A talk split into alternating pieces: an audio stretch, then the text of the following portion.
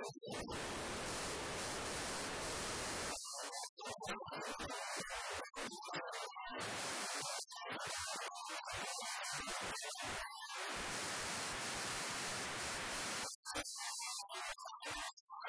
to the next slide.